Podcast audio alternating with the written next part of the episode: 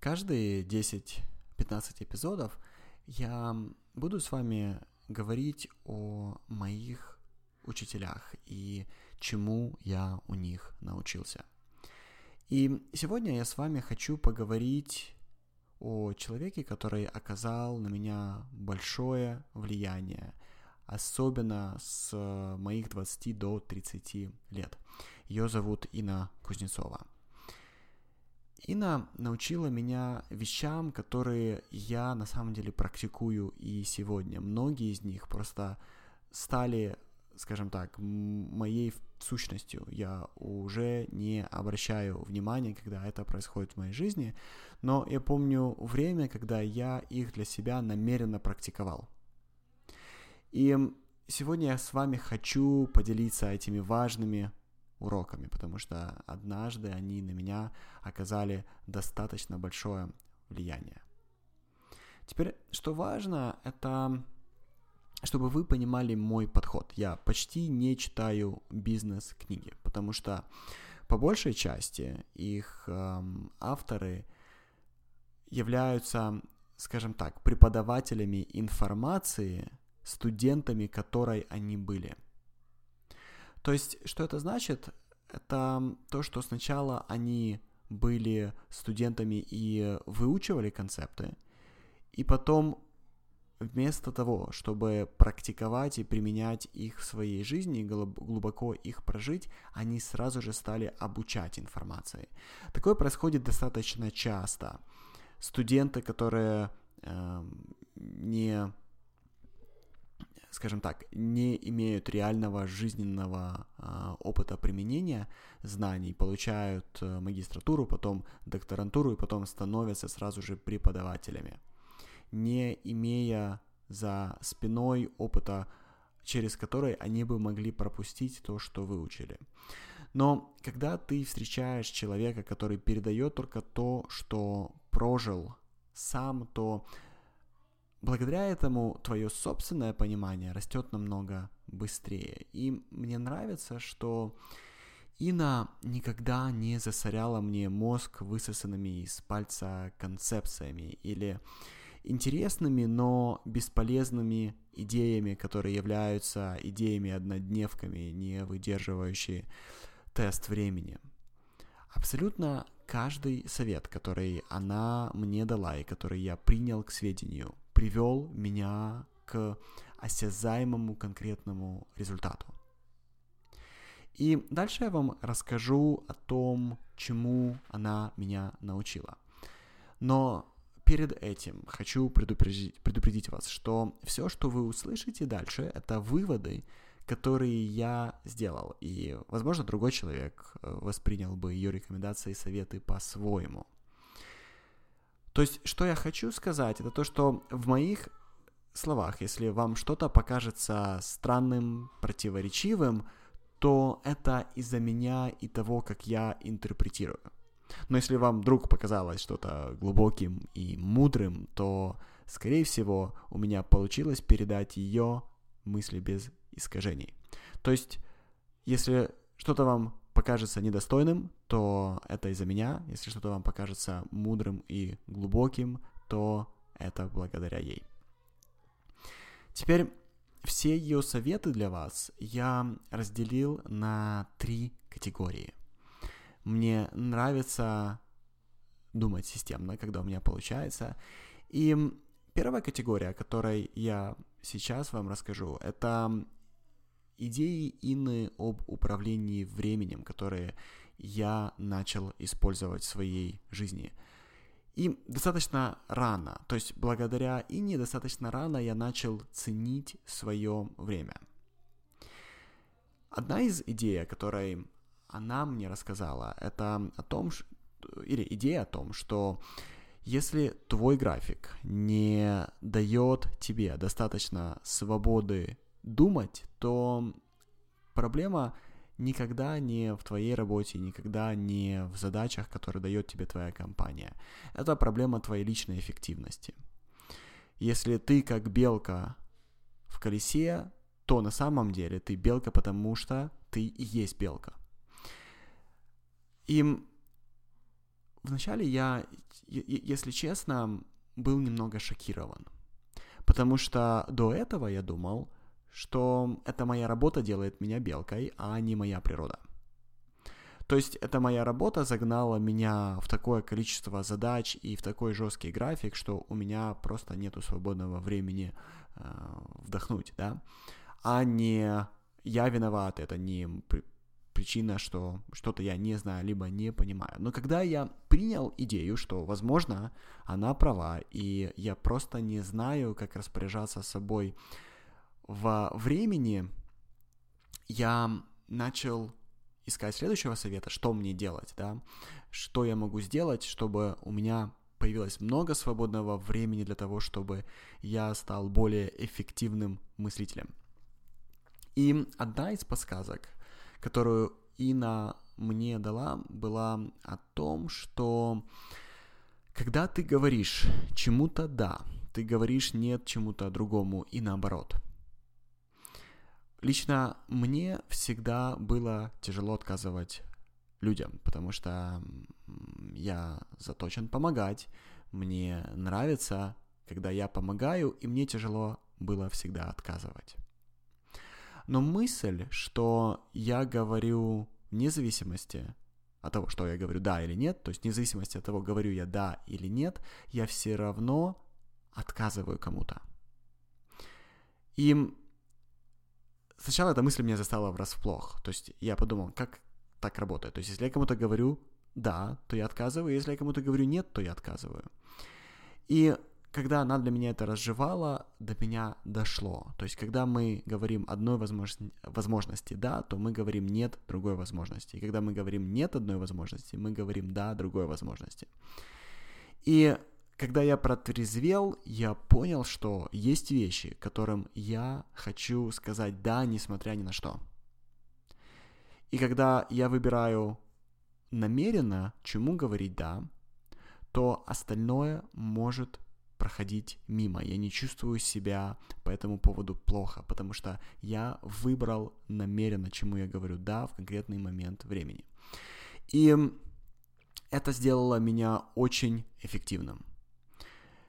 Сегодня я говорю «нет» быстро и без сожалений. Мой календарь по большей части предоставляет мне сколько угодно свободы для того, чтобы я делал то, что должен делать. И если я говорю «нет» самым близким людям, то я делаю это из позиции «как нужно лучше», а не из позиции вины. Единственная разница, конечно, что когда я отказываю близким людям, обычно я объясняю, почему я отказываю. И когда я говорю «нет» людям, которые не являются для меня, скажем так, э, настолько важным или близким кругом, то часто у меня нет времени объяснять, почему я отказываю. Еще один урок, с которым я не сразу смирился, это был урок терпения. И нам говорила о том, что для того, чтобы успеть, нужно никуда не спешить. Но мне всегда хотелось всего и очень быстро. Мне хотелось а, как можно больше и вчера. Например, мое движение по карьере, а, повышения шли каждый год, иногда а, каждые 9 месяцев. Но для меня это было все равно очень медленно.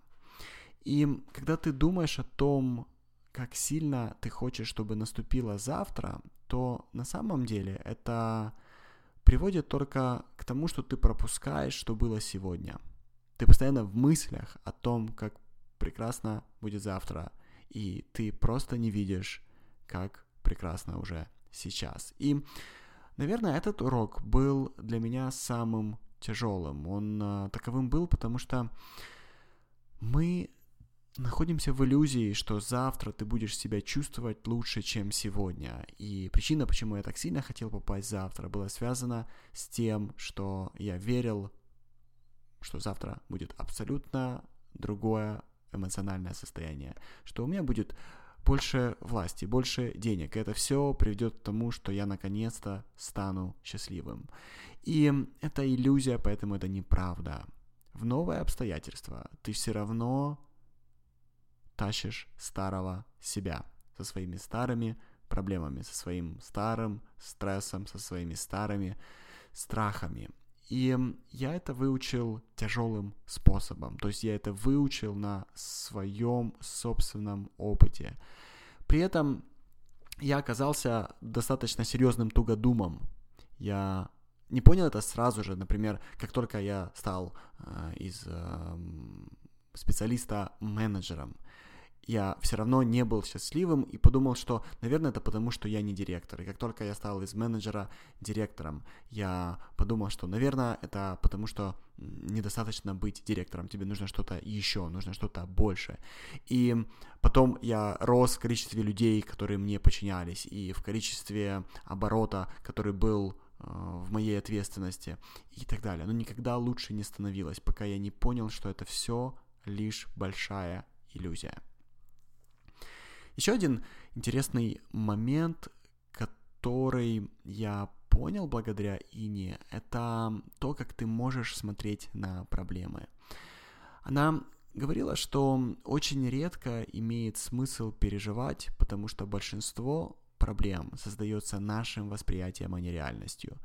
И так как они изначально созданы не реальностью, а восприятием, то они просто рассасываются. Даже когда ты ничего не делаешь, они просто уходят, просто рассасываются. Для меня это было не всегда очевидно. Каждый раз, когда, особенно в начале моего пути, когда возникала проблема, я чувствовал свою личную эмоциональную привязанность к этой проблеме. И на долгие периоды времени эта проблема усугублялась моим собственным восприятием и могла меня приводить достаточно к негативным эмоциям. Теперь следующая категория, в которой э, я с помощью Инны Кузнецовой достиг определенного успеха, это отношения с людьми. И написала, что проблема в отношениях не может носить кластерный характер. То есть, если у тебя беда в, например, в семье, да, или на работе, то чаще всего у тебя беда в отношениях и с другими людьми, и с э, других путей жизни.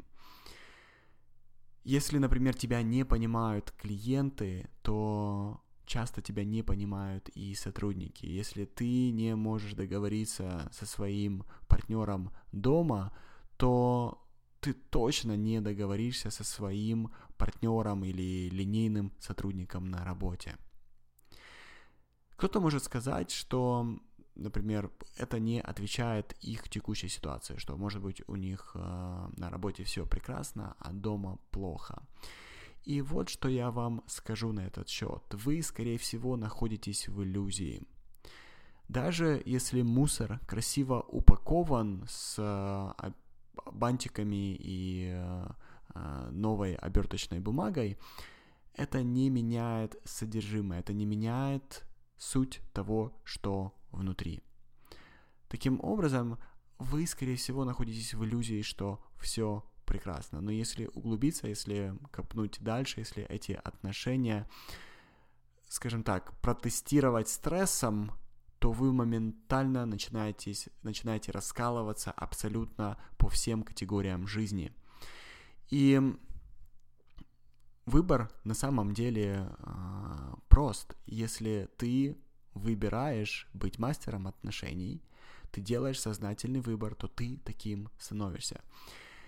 И нам говорил о том, что спокойствие — это твой выбор — это не то, кем ты являешься по умолчанию, но это то, что ты выбираешь. И чем чаще ты выбираешь это в даже самой стрессовой ситуации, тем быстрее это становится твоей природой. Второй интересный урок в этой категории – это идея о глубине отношений. Качество и глубина услуг – которые тебе оказывают люди, является функцией от глубины ваших отношений с ними. Простыми словами, чем глубже твои отношения с другим человеком, тем большую услугу этот другой человек готов тебе оказать. Что я обнаружил для себя, так это то, что глубина отношений создается не столько вложением твоего времени, сколько качеством и честностью взаимодействия с тобой. И когда я это увидел, я принял для себя решение, что я лучше потеряю и упущу выгоду, чем поставлю свое имя под сомнение. И как результат Сегодня мне поступают предложения, которые недоступны другим, просто потому, что тот, кто делает предложение, знает, что я не подведу, знает, что со мной не нужно подписывать договор на 70 страниц и учитывать каждую подворотню. Люди, которые со мной работают как партнеры, знают, что будет качественно и будет честно. В долгосрочной перспективе такой подход всегда выигрывает. Все хотят иметь дело с, например, с Уорреном Баффетом, потому что о его целостности и честности ходят легенды. И этот совет также хорошо помогает с наймом людей. И говорит, что если ты решаешь кого-то нанять, когда тебе уже позарез этот человек нужен, то у тебя проблема с созданием связей.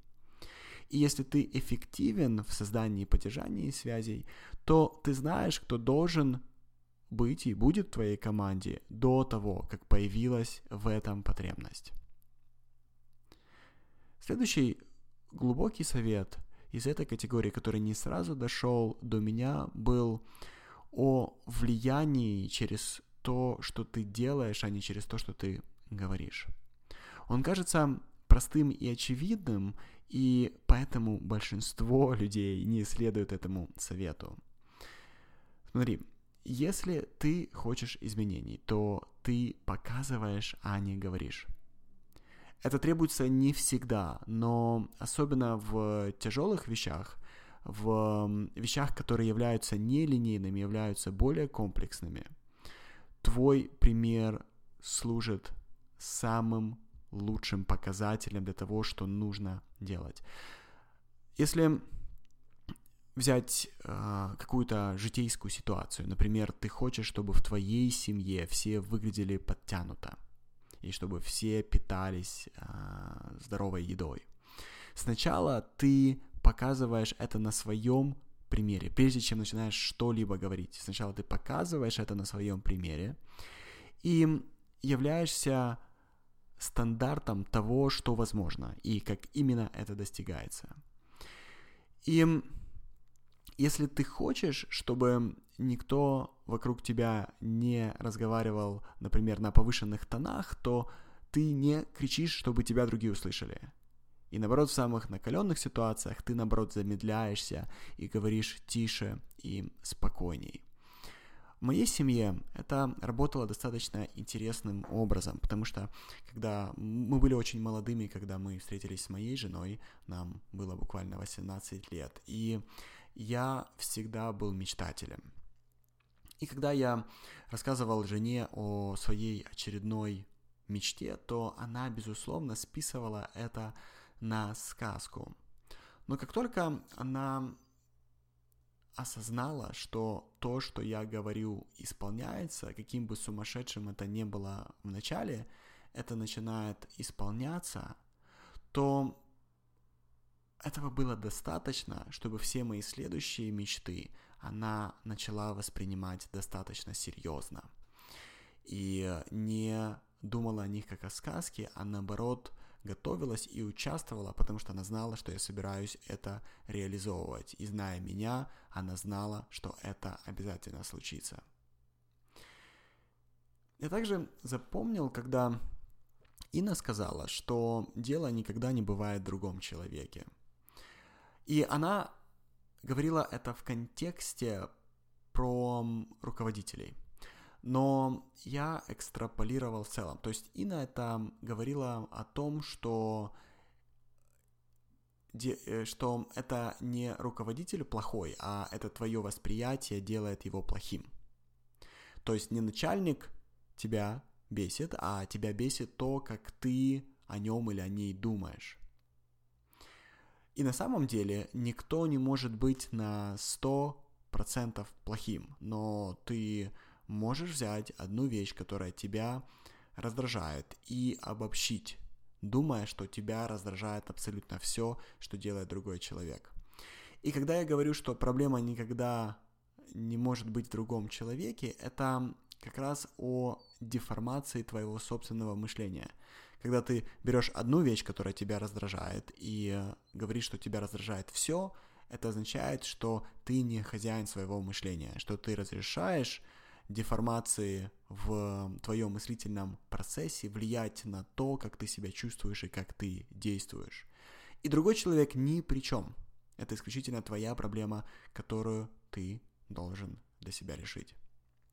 Теперь последняя категория советов, которые на меня произвели особенно глубокое впечатление за эти годы, были о том, кем быть в том, что ты делаешь. Меня очень впечатлило, когда Инна говорила о ролях, которые мы исполняем. Например, есть разница в том, чтобы быть продавцом и выполнять роль продавца. И ступор в твоей эволюции или плато в твоей эволюции наступает тогда, когда ты думаешь, что ты создан выполнять только одну роль. Потому что ты и роль — это одно и то же. Например, ты можешь быть только программистом и писать код. Или ты можешь быть только клерком в банке. И это твоя специализация, это то, что ты делаешь, это ты. Но в парадигме Инны, с которой я, безусловно, согласен, твоя способность выполнять эффективно почти любую роль в конечном итоге приводит тебя к позиции главы компании. И мне нравится мысль о том, что вначале специализация нужна всем, но в долгосрочном периоде специализация нужна только насекомым. И умный, энергичный, честный игрок, который любит побеждать, может выполнять и взять на себя любую роль, если направит свой фокус на собственное обучение. Я также благодаря Ине начал искать женщин в свои команды в первую очередь. Когда я говорю в первую очередь, я имею в виду, что я начал приоритизировать женщин. И сейчас я объясню, почему. Это не связано абсолютно никак с тем, Э, что я кого-то дискриминирую. То есть я не дискриминирую мужчин, когда приоритизирую женщин. Но в начале своей карьеры я обратил внимание, что если я не ищу сразу же женщин, то я попадаю в ловушку своих собственных мужских стереотипов. И э, в этой ловушке тот, кто скажем так, тот кандидат или тот сотрудник, который больше раздувает щеки и выкатывает грудь, и обычно это всегда мужчины, получает больше. И если я не управляю своим мышлением таким образом, чтобы в первую очередь смотреть на то, что делают женщины в моей команде или женщины среди кандидатов, то я могу по умолчанию в своем стереотипе выбирать мужчин. Но когда я направляю свой фокус на женщин, то я становлюсь намного более объективным. И очень редко, когда я выбирал женщину, она работала плохо. И очень часто, когда я выбирал мужчину, и он не оправдывал моих ожиданий. Это достаточно интересное наблюдение, которое я сделал в жизни, и э, пока что это мне помогает. Инна также меня научила, что делать с сотрудниками, у которых большое эго. И решение очень простое, оно очевидное, но я к нему не пришел бы без нее. Обычно людям с большим эго мы даем задачу и свободу, равную их заявлениям о себе – и результатом становится то, что 99% таких людей а, очень быстро от такой свободы и размера задачи теряют сознание, и их эго моментально схлопывается. И, безусловно, 1% выплывает, и они выплывают намного скромнее и более качественными игроками. Еще одна важная идея о том, что намного легче быть буддистом с большим денежным капиталом, чем без него. Наличие денег дает людям возможность показывать свои лучшие стороны. Да? Я часто сам говорю о том, что мне в Канаде намного да, в безопасной, защищенной э, и спокойной стране намного легче говорить о о том, как быть спокойным и как управлять своими эмоциями, чем если бы я бы был бы сейчас под, не знаю, под бомбежкой где-нибудь в Израиле. Да? То есть намного легче быть спокойным человеком с решенными жизненными проблемами, чем спокойным человеком с нерешенными жизненными проблемами. При этом Интересно, как Ина никогда не говорит о деньгах как о просто прямом результате твоих усилий, либо как о твоей э, первой и первоначальной цели.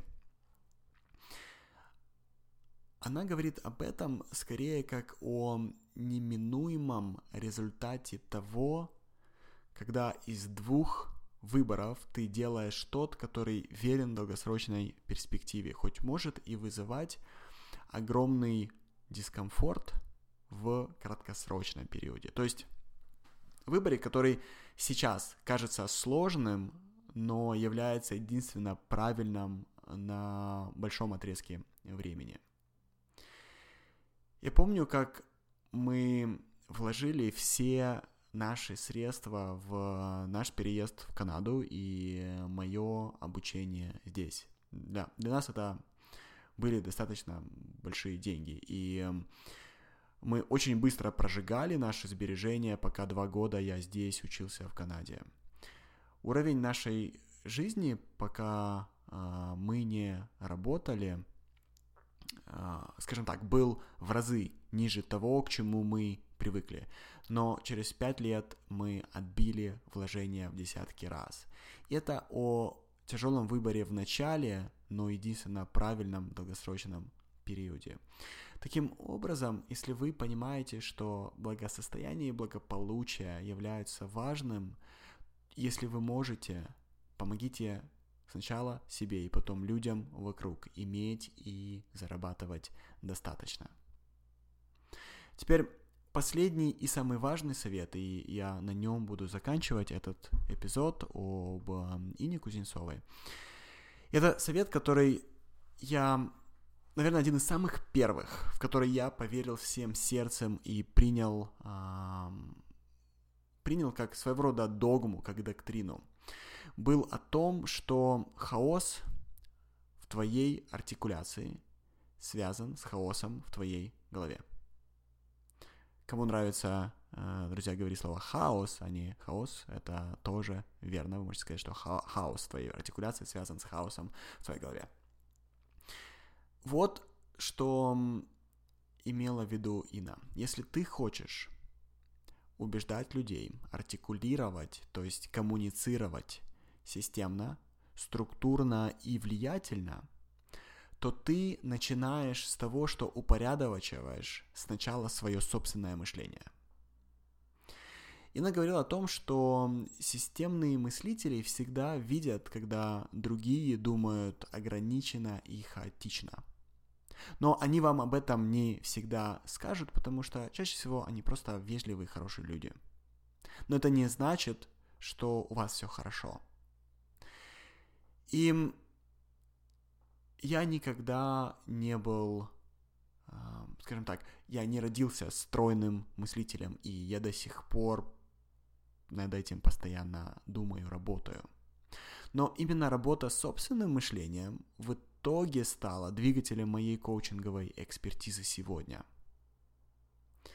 Когда ты тратишь большое количество времени на то, чтобы упорядочить то, как ты думаешь о вещах и как ты видишь природу вещей, то одновременно с этим качество как, того, как ты выражаешь свои мысли, у тебя совершает огромные прыжки. Ты становишься намного более убедителен. И когда у тебя сильные менторы и эм, учителя, ты по-настоящему в итоге стоишь на плечах титанов. И я необыкновенно благодарен Ине и другим своим учителям, потому что когда у тебя получается то, что получается, когда ты достигаешь того, о чем ты всегда мечтал, ты всегда думаешь о том, благодаря чему у тебя это получилось. И это тебя наполняет глубокой благодарностью. И ты думаешь, как прекрасно устроена наша жизнь. Друзья, спасибо большое за ваше время и внимание. До скорого. Увидимся, услышимся в следующем эпизоде. Пока.